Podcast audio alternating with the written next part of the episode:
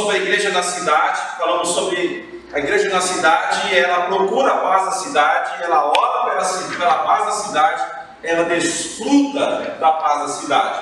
Vamos pensar um pouquinho sobre a igreja agora dentro da cidade. Se você abrir a sua Bíblia lá no livro de Atos, no capítulo 17, fazer um, um rápido posicionamento do texto, por questão de tempo a gente não vai fazer a leitura toda do texto, mas nós vamos caminhar nesse texto de Atos 17, 15 e 23. Veja bem, no capítulo 13 de Atos, Paulo e sua turma estavam orando em Antioquia, quando o Espírito Santo chama-os, ou império e leva-os a fazer missão. Então Paulo começa a sua viagem missionária. E a, no capítulo 17 ele chega em Atenas. Em Atenas ele chega, e a, o texto diz que os responsáveis por Paulo levaram até Atenas e, representam, e representaram trazendo ordens a Silas e Timóteo para que fossem encontrá-lo o mais depressa possível. Enquanto Paulo se, os esperava em Atenas, o seu espírito se revoltava em face da idolatria dominante na cidade. A partir daí, nós vamos começar a pensar um pouquinho. Primeiro, Paulo estava em Atenas. Atenas era um tipo de capital do mundo nos, anos, nos tempos bíblicos centro cultural. Atenas representaria para o mundo da época o que hoje representa cidades como Nova York, Londres, Paris. Tudo que surge nessas, nessas capitais se torna moda no mundo inteiro. E Atenas era essa cidade central, a cidade importante, o centro da cultura nos tempos de Paulo. A Atenas, a, a cultura grega que fluía de Atenas, ela foi um, tão forte, era tão importante, tão marcante, que o Império Romano, ao conquistar e vencer as batalhas, e se tornar um grande império, ele não conseguiu, ele não reverteu, ele absorveu a cultura romana, ele, a cultura entrou no império. Mantiveram-se os ritos, o estilo, a forma de pensar da, da cultura ateniense, a cultura grega. A cultura grega ela foi tão importante que ela influenciou, por exemplo, o próprio cristianismo. Quando você lê a sua Bíblia, ah, talvez você tenha que olhar um pano de fundo. O texto testamentário foi escrito em grego. As epístolas paulinas respeitavam uma, uma forma de escrever que foi formulada pela cultura grega. Os primeiros momentos, as primeiras crises dentro da igreja, ela, ela foi uma crise entre o cristianismo e a cultura grega, uma coisa chamada gnosticismo. Então veja bem, Paulo está em Atenas, Paulo está diante dessa cultura poderosa, Paulo está diante de uma cultura que não só foi poderosa no seu contexto, mas inclusive para a própria formação bíblica. As primeiras cartas, a, primeira igreja surgiu nessa cultura. A primeira luta cristã, ela surgiu entre o debate cristianismo e gnosticismo. A cultura grega influenciou o mundo por meio de suas ideias, cidades, o seu sistema político de cidade-estado, sua filosofia, platonismo, Aristóteles, todos eles surgiram dessa cultura, sua forma de religião, sua forma de estilo de vida. Quando Alexandre o Grande expandiu a cultura grega pelo mundo, em cada novo país conquistado ele construía uma escola, ele construía um estádio, ele construía um teatro, ele expandia a, o pensamento grego, ele expandia a arte grega, ele expandia a ideia grega. Os gregos tinham uma, uma, a, uma busca pelo corpo. É por isso que os deuses gregos são homens ou mulheres com seu corpo perfeito. Os gregos tinham essa coisa com o corpo. Obviamente, os gregos tinham isso. Nossa cultura não tem nada a ver com isso, correto? Nós não temos nenhum problema com o corpo. quem está magro não se preocupa quem está magro, quem está gordo não se preocupa quem está gordo. É, então é, é, é, você vê como que essa cultura do corpo, passados os séculos, os gregos nos ensinaram isso. Olha como que essa cultura é poderosa, foi forte. E Paulo está lá. Agora veja bem, no verso 22. Paulo está dentro dessa cultura. Verso 22 ele diz assim: Olha, Paulo levantando-se no meio do Areópago, disse: Senhores, atenienses, percebo que em tudo vocês estão, são bastante religiosos. Vamos lá, olha onde Paulo foi pregar. Eu não sei se vocês aceitariam um convite e permitiriam que o pastor da sua comunidade fosse pregar no Areópago. O Areópago era um centro de múltiplas religiões. Era como ir pregar no centro de Macumba ou na matriz da cidade. Né? É um lugar extremamente hostil a a ideia cristã. Paulo pregou lá. Paulo estava naquele lugar. Paulo não só pregou lá, mas Paulo está no meio de pessoas e de um ambiente de ideias bem diferentes da dele. Então ele está num lugar extremamente politeísta, com pessoas com ideias diferentes da dele. Ele não estava pregando para um público que aceitava suas ideias, que entendia suas ideias. Se você ler esse texto de Atos 17, 15, 21, 22, 23, no finalzinho, ele vai falar sobre o Jesus ressurreto e os homens, a plateia vai dizer, sobre essas coisas, outro dia nós te ouviremos. A gente não quer ouvir sobre o Anastácio, o ressurreto, a gente não quer esse papo. É fácil a gente pregar e aí é legal, pregar para crente. Pregar para quem ouve, né? Agora, pregar para uma pessoa que tem uma ideia completamente diferente da sua é muito difícil. Além dele estar no aerópago, além de ele estar nesse, nesse ambiente hostil, veja bem que ele se identifica com a fé pessoal. Ele não, ele não rejeita aquela, aquelas pessoas.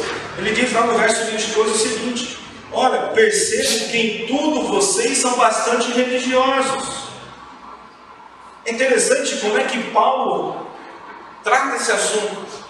Paulo poderia dizer: olha, vocês estão completamente errados, estão condenados, vocês vão queimar no fogo do inferno. Mas ele diz: olha, pessoal, eu tenho observado vocês, vocês são bastante religiosos, vocês têm uma espiritualidade, vocês têm uma devoção se identifica com o grupo. Paulo está num lugar hostil a ele, mas Paulo tem uma conversa pessoal. Paulo ele começa a tratar disso, ele tem uma, ele entra nesse contexto, né, é, diante dele, esse ambiente que conecta as pessoas no seu contexto secular.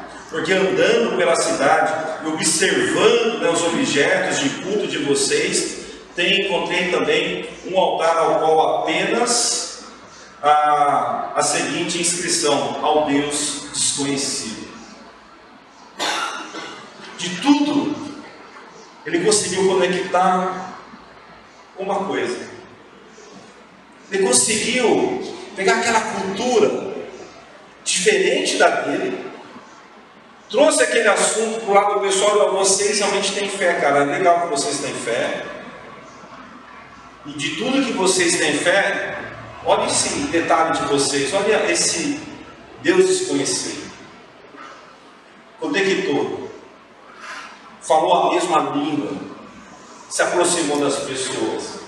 E Paulo se identifica né, é, com essa fé, com esse ambiente de Deus. Veja bem, a igreja, meus irmãos, está na cidade, influenciados, tocados, vivendo é, cada instante por isso, a igreja na cidade deve ser um movimento sincronizado e equilibrado. A gente vai pregar o Evangelho em lugares como Areópago, que não é uma igreja. Você já viu evangelismo, como que a gente faz evangelismo normalmente? A gente fala assim para a pessoa, olha, você tem que ir lá na minha igreja ouvir meu pastor, é isso que a gente faz? Não é? É, é fácil, né? Você tira a pessoa de lá, vem falar aqui, aqui é nosso lugar. Aceite as nossas coisas. A gente não fala assim, pastor, vai pregar lá no Areola. Pastor, vai pregar uma segunda-feira numa reunião dos maçônicos. Pastor, vai pregar numa reunião do pessoal do, do racionalismo cristão. Vai pregar lá, pastor. Vamos ajeitar para você. A gente não faz isso. A gente não pede para o pastor fazer oração de abertura no rodeio da cidade. Porque a gente não quer que pregar Europa, a gente quer pregar aqui. A gente não quer conversar sobre as pessoas. Elas estão crendo. Elas têm sentimentos religiosos. Essas pessoas, às vezes, elas estão buscando Deus. E a gente precisa se conectar a elas. Nós precisamos levar a mensagem a elas, foi o que Paulo fez. Mas esse movimento, ele tem que ser sincronizado e equilibrado. Porque, você lembra de ontem, se você. E a linguagem de comunicação. Eu fui uma pregação recentemente também no congresso, uma conferência. O pastor pregou durante uma hora, foi bem legal, mas ele não usou a Bíblia. Achei estranho aqui. Estava com um colega do lado, a gente terminou e falou assim: olha, foi legal, mas se ele tivesse usado a Bíblia, tinha sido melhor.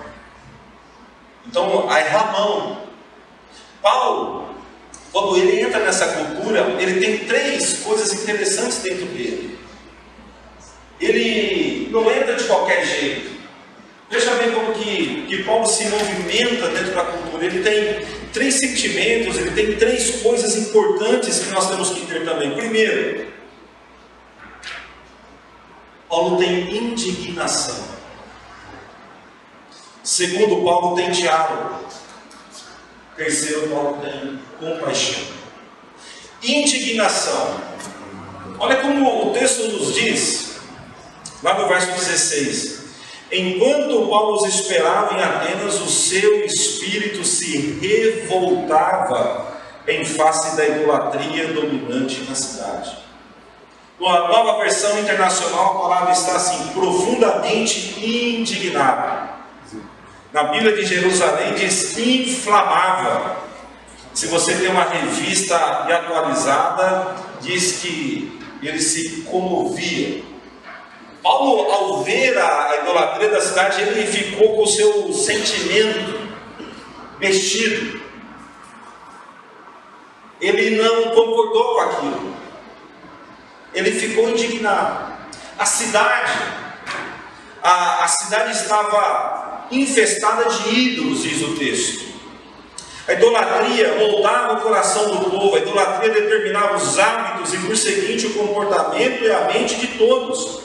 Idolatria mostrava é, a sua face em cada dia, momento da vida, na casa, no comércio e nas experiências da vida. A cultura da idolatria determinava o ritmo da cidade. A idolatria, ela era uma forma de vida, era um estilo de vida, tudo era determinado por isso. Se você comprasse um café na padaria, ao pegar a xícara, aquela xícara denunciava idolatria. Ao fazer uma refeição, a refeição era uma refeição que era consagrada ao ídolo. Se você andasse numa rua, aquela rua era, era de, um, de um ídolo. Tudo, o movimento da cidade, o ritmo da cidade, era um ritmo da idolatria. Então, veja bem, essa indignação nós estamos diante de uma cultura. Paulo tinha seu desafio na cultura ateniense. A cultura contemporânea é a cultura que determina, molda o nosso estilo de vida, de casa, de comércio, de escola, de tudo. É assim que a nossa cultura determina a gente. Ah, existe o que nós chamamos de tripé moderno, pluralismo, individualismo, secularismo. Pluralismo, várias opções, escolhas. Então, no passado, ontem a gente conversou com algumas irmãzinhas aqui, ah, no passado a gente não podia ir no cinema, vocês se lembram? Ah, no passado você era crente ou você era assembleiano, presbiteriano, batista, ah, se você era pentecostal, era Assembleia de Deus e Brasil para Cristo, se você era uma, a casa de oração, tal, era cinco, seis coisas, onde você é o que você quiser. Tem igreja para todo gosto. Tem igreja de palmeirense, tem igreja para corintiano, mas veja bem, a cultura da nossa época também é uma cultura de idolatria. Somos a cultura da rede social. Há 20 anos atrás foi feita uma pesquisa entre os jovens. Quanto tempo vocês passam conectados? E a resposta em média foi duas horas. Recentemente foi feita uma nova pesquisa com a mesma pergunta: quanto tempo vocês passam conectados? E a resposta foi: não entendi a pergunta.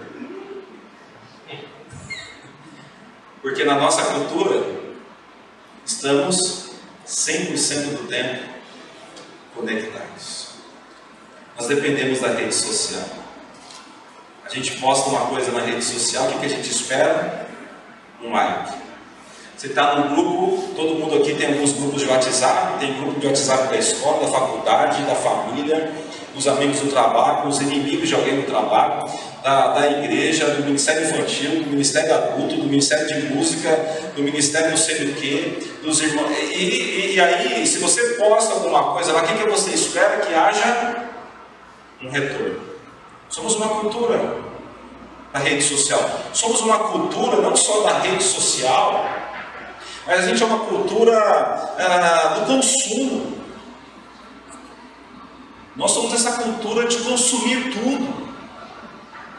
Nós somos a cultura do individualismo. Somos tão individuais, tão individuais, tão individuais que estamos dispostos a fazer sofrer quem mais nós amamos para sermos felizes. Quando um casal opta pelo divórcio e o argumento, o nobre argumento, a justificativa é eu preciso ser feliz. Mas a pessoa que ele mais ama, que é o seu filho, vai ser impactado de uma forma tão poderosa, tão poderosa, que a gente não consegue marcar qual vai ser o rumo daquela pessoa. Então, ela é tão individual, tão individual, que ela não está parando para pensar no sacrifício pelo outro. É o meu bem-estar ou para mim. A nossa cultura ela é tão consumista, tão individualista, tão rede social, tão plural, e por fim, né, como disse Zygmunt Bauman, ela é tão líquida, que ela se esvai em nossos dedos. Nada é permanente. Quando a gente pensa em indignação, olha que o Tim Keller fala. Joga os de jovem. Tim Keller diz assim, olha, para contextualizar com equilíbrio e para alcançar de modo bem sucedido as pessoas de uma cultura, precisamos tanto entrar na cultura com sensibilidade e respeito, quanto desafiar a cultura nos aspectos que ela contradiz a verdade. Para fazermos isso, nós temos que ficar indignados. Nós não podemos olhar o mundo, a nossa cidade e ficar passivos. É assim mesmo. Tá certo. A cultura é assim mesmo. Paulo não ficou assim, ele ficou indignado. A segunda coisa para a gente entrar na cultura é o diabo. Olha como que Paulo ele, ele desafia isso, né? Verso 23. Porque andando pela cidade e observando os objetos de culto que vocês têm, Encontrei também o altar no qual aparece a seguinte inscrição: ao Deus desconhecido, pois esse que vocês adoram sem conhecer é precisamente aquele que eu lhes anuncio. As expressões sobre Deus estão na cultura, nas orações, nas preces, nas vozes, nas canções. E olha como que Paulo vai continuar dizendo isso, lá no verso 28. Ele cita e diz assim: olha, existimos como alguns, aquele Deus que nós nos movemos e vimos e existimos, como alguns dos poetas de vocês disseram, porque ele, dele também somos geração. Você viu que Paulo ele trata um diálogo com a cultura? Você percebeu que teu vizinho que não é evangélico, que não pertence à casa de oração, ele diz para você que acredita em Deus, que tem fé, que ele ora, que ele faz prece. E você fala assim, mas o que, que é isso? Por que isso? Talvez você possa rejeitá-los, ou você possa dizer, é, veja bem, você está precisando orar, nós vamos orar juntos então. Vamos falar de Deus. Vamos dialogar com as pessoas que estão procurando por Deus. Quando eu estava, um dia eu fui pregar numa, numa formatura de uma universidade e a convite da, daquela instituição, eu preparei um, um sermão e deixei sobre a minha mesa.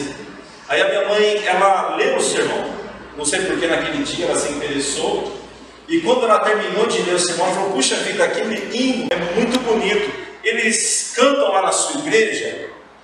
E eu disse, mãe, que hino era esse? Aquele hino que diz assim: Vivemos esperando dias melhores, dias de paz, dias a mais, dias que não deixaremos para trás. Vivemos esperando o dia em que seremos melhores, melhores no amor, melhores na dor, melhores em tudo. Vivemos esperando o dia que seremos para sempre. Viveremos esperando dias melhores para sempre, dias melhores para sempre. Eu falei, mãe, mas isso não é hino. Ela, ah, mas bem que podia ser, né? Você viu como que a, a cultura anseia por algo que nós ansiamos também? A gente não vive esperando um dia melhor. Vocês, vocês não estão esperando esse dia? Que seremos melhores? Tão melhores que nós seremos perfeitos? Tão melhores que nós não sentiremos mais dor? Tão melhores que nossas lágrimas serão todas elas enxugadas pelo nosso Criador? Nós não guardamos esse dia. Vivemos esperando esse dia. O mundo também espera esse dia. Nós devemos dizer para esse mundo: olha, nós temos uma palavra para vocês acerca desse dia. Olha o que Tim Keller afirma sobre isso. Ele diz assim: cada igreja pode e deve ser uma igreja apropriada à sua cidade. Cada igreja, ela tem que traçar os seus diálogos com a sua cidade. Paulo chegou na hora e disse: Olha, olhou tudo aquilo encontrou a conexão. Vocês atenienses são pessoas religiosas, olha que Deus desconhecido eu conheço, é sobre ele que eu vou falar. A igreja comunidade de discípulos, casa de oração aqui em Piracicaba, ela tem que ser apropriada a essa cidade. Para isso, nós devemos ter uma indignação, não podemos nos, nos acomodar, devemos buscar a, a posicionamento, devemos conversar. Em terceiro lugar, nós devemos ter compaixão cidade. Paulo ficou indignado. Paulo disse: Que legal, vocês também creem. E parou por aí? Não. Uma palavrinha lá diz assim: olha, anuncio. Ele começou a proclamar o Evangelho de Deus. Estamos nessa cidade, vivemos nessa cidade estamos indignados. Nós queremos nos conectar. Pois nós precisamos ter compaixão. Compaixão da cidade não é permitir, não é sentir dó da cidade. Compaixão não é meramente olhar para as pessoas e falar, ah, fica aí na sua vida, vou, vou trazer um, um, alguma coisa para trazer conforto e consolo ao seu coração. Não. Nós devemos trazer aquilo que eles precisam. E Paulo trouxe aquilo que eles precisavam. Paulo trouxe o Evangelho. E começou a anunciar, a pregar, a proclamar e a falar sobre quem é Deus, seu caráter, sua obra. E por fim, ele ia falar sobre Cristo. Aí eles disseram: Não, sobre Jesus, outro dia. Se você terminar o texto, vai dizer: olha, alguns daquelas pessoas, algumas pessoas, falaram: queremos mais. Queremos mais. Muito bem. Veja bem. Compaixão à cidade. A igreja precisa anunciar a presença real e visível do reino na cidade. Anunciar como proclamação, anunciar como vida, anunciar como comunhão. Olha o que Tim Keller disse: querer bem e servir a cidade não apenas revela amor e compaixão, agir assim também fortalece as mãos do povo de Deus que leva a mensagem do Evangelho no mundo. É assim que nós devemos nos posicionar. É assim que nós devemos lembrar da cidade. Quando a gente caminha pela cidade, quando a gente prega o Evangelho na cidade, quando a gente demonstra compaixão pela cidade, a igreja também ela é fortalecida. Nós temos uma outra parte da mensagem, mas nós temos um pouco tempo de aula. Eu vou pedir para você, o slide, lá para o final. Qual que é os desafios para a igreja? Para a igreja na cidade. Eu vou dizer três desafios para nós na cidade.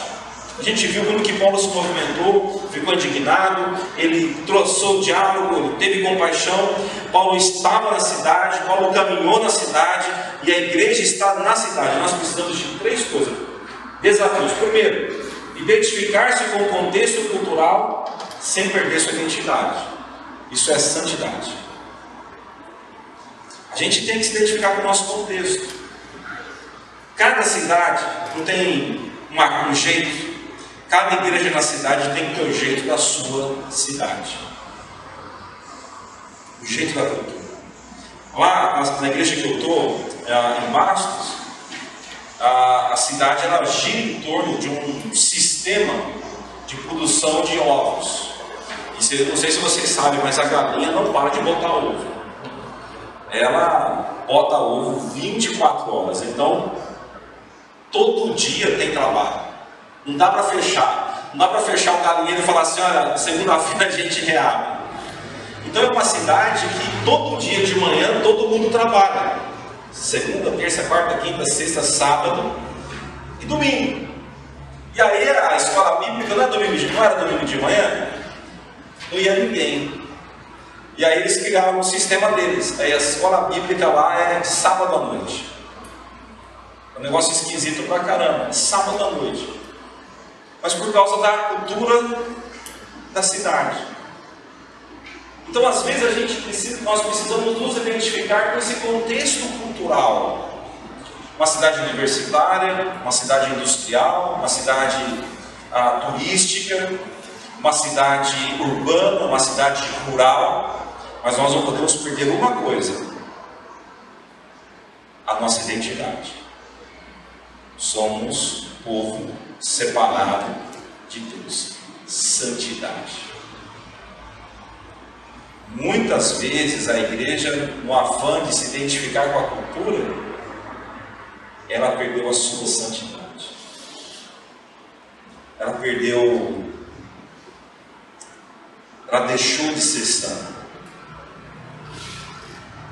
Nós chamamos isso às vezes de liberalismo, tantas outras coisas, mas veja bem, a igreja, recentemente, uma das igrejas maiores com jovens nos Estados Unidos, até no mundo, seus líderes, para não perder os jovens, para não perder jovem por causa de um, de um aspecto, consumo de maconha, eles então disseram: olha, a maconha é meio pecado. A gente aceita pessoas que bebem, pessoas que fumam, tal, então a gente aceita também quem. Porque todo mundo, a cultura fuma maconha, então a gente não vai conseguir mudar isso mesmo, não fica do jeito que está. Perdeu alguma coisa, não perdeu? Recentemente a igreja da Inglaterra começou a reconhecer ah, não só o casamento homoafetivo, mas também aceitar pastores, pastoras nessa mesma condição, para não perderem, para se identificar com a cultura. Você acha que ela não perdeu alguma coisa? Será que a gente não perde? Então nós temos que nos identificar com a cultura. Paulo fez isso. Dialogou, teve compaixão, estava lá naquele lugar hostil a ele, estava lá. Mas nós não podemos perder a nossa identidade santidade.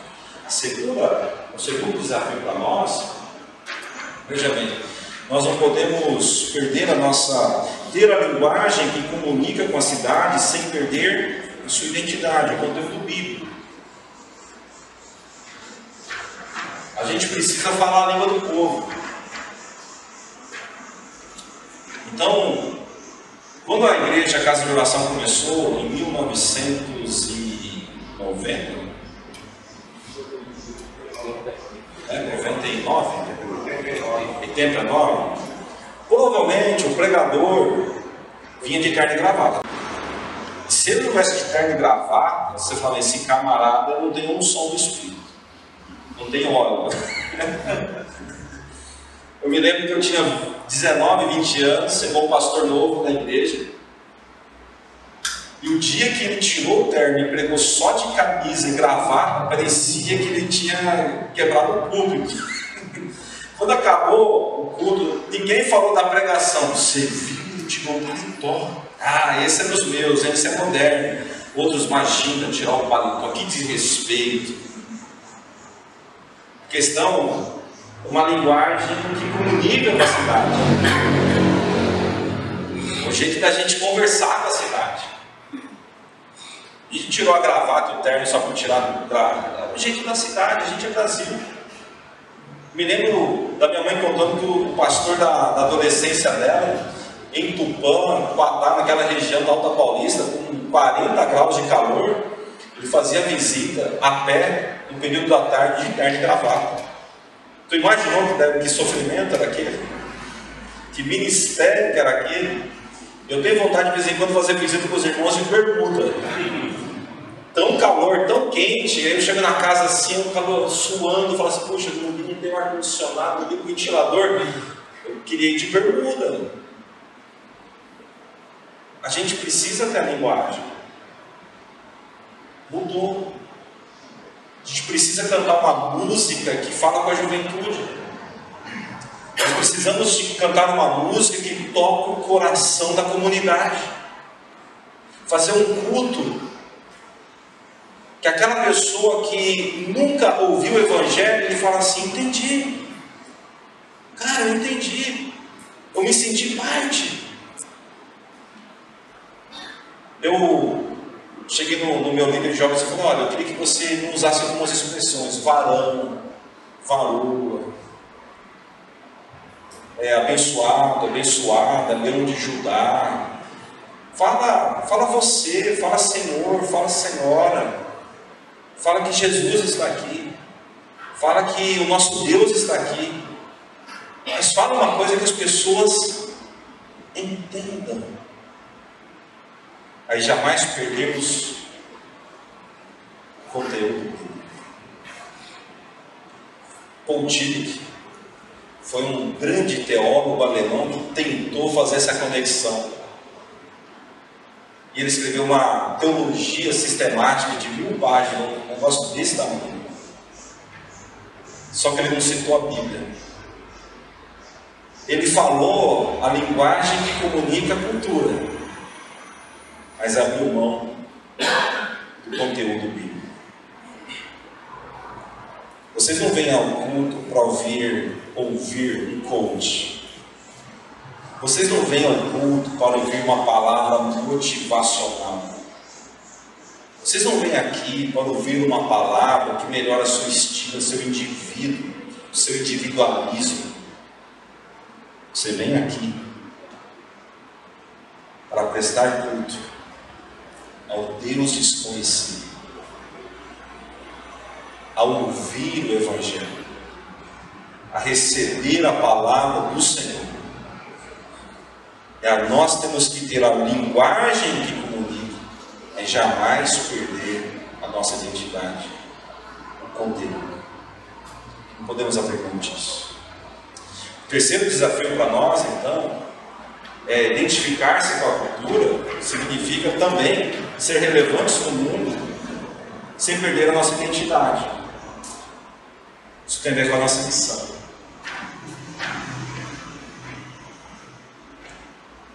Se a Boa Visconde, Piracicaba, no domingo, numa quarta, todas as igrejas fechassem suas portas, se todos nós cristãos ficássemos fechados em nossas casas, me responda: o mundo sentiria falta de nós? O mundo sentiria a ausência do povo de Deus? Se as rádios evangélicas, os canais de TV gospel, os pregadores de TV, de mídia, de Facebook, de YouTube, de Instagram, se todos nós nos calássemos um dia, será que nós seríamos percebidos e sentiríamos a falta, o mundo sentiria a nossa falta? Porque se eles não sentissem, não sentirem a nossa falta, é porque nós somos irrelevantes. A missão tem que nos tornar relevantes. Nós temos que ser relevantes no mundo. Ser relevante no mundo, para o pastor, não é ser famoso. A gente está confundindo isso. Ser relevante no mundo também não é ser grande. Porque a igreja em Atos, ela não era grande. Nem tinha templo. Ela era relevante. Era relevante porque tinha um espírito. Era relevante porque tinha um tudo em comum. Era relevante porque oravam. Era relevante porque estavam alegres em ser povo de Deus eram relevantes porque qualquer pessoa que chegasse a eles, eles eram agregados, por isso eles eram relevantes. Nós temos que estar no mundo, essa é a nossa missão, e não podemos deixar de ser relevantes. O mundo precisa ouvir o Evangelho. O mundo precisa da luz em meio às trevas. O mundo precisa do povo de Deus. Nós não podemos ser igual ao mundo, senão nós vamos deixar de cumprir a nossa missão. Amém? Amém. Vamos para o nosso intervalo.